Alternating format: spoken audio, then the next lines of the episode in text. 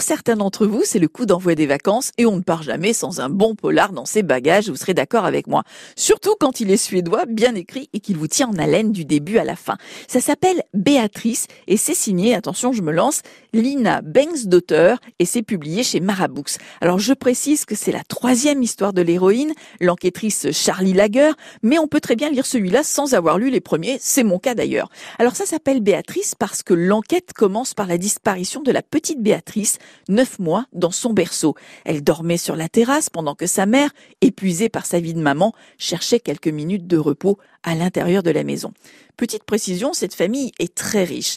Alors, enlèvement crapuleux, pour de l'argent, sauf qu'aucune rançon ne sera demandée. La détective Charlie Lager est chargée de l'enquête, parallèlement à la recherche du bébé, et en alternance, on découvre aussi l'histoire de Sarah et de Lo, des ados paumés dans un centre de personnes fragiles.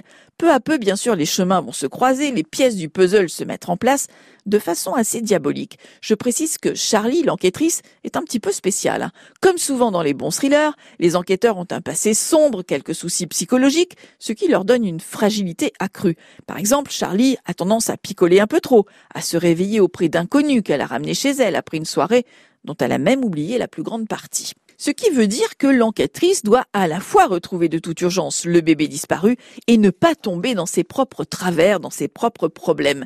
Alors c'est vrai que le roman met en avant les fragilités de chacun et ce que nous devons faire pour vivre avec ce bagage de l'enfance, de la famille, du passé parfois encombrant. Béatrice fait partie de ces romans dont les personnages nous suivent une fois la lecture terminée, à lire sans faute hein, si vous aimez les polars venus du froid. Celui-là aura tendance à bien vous glacer. Béatrice de Lina Banks d'auteur, c'est publié aux éditions Marabooks.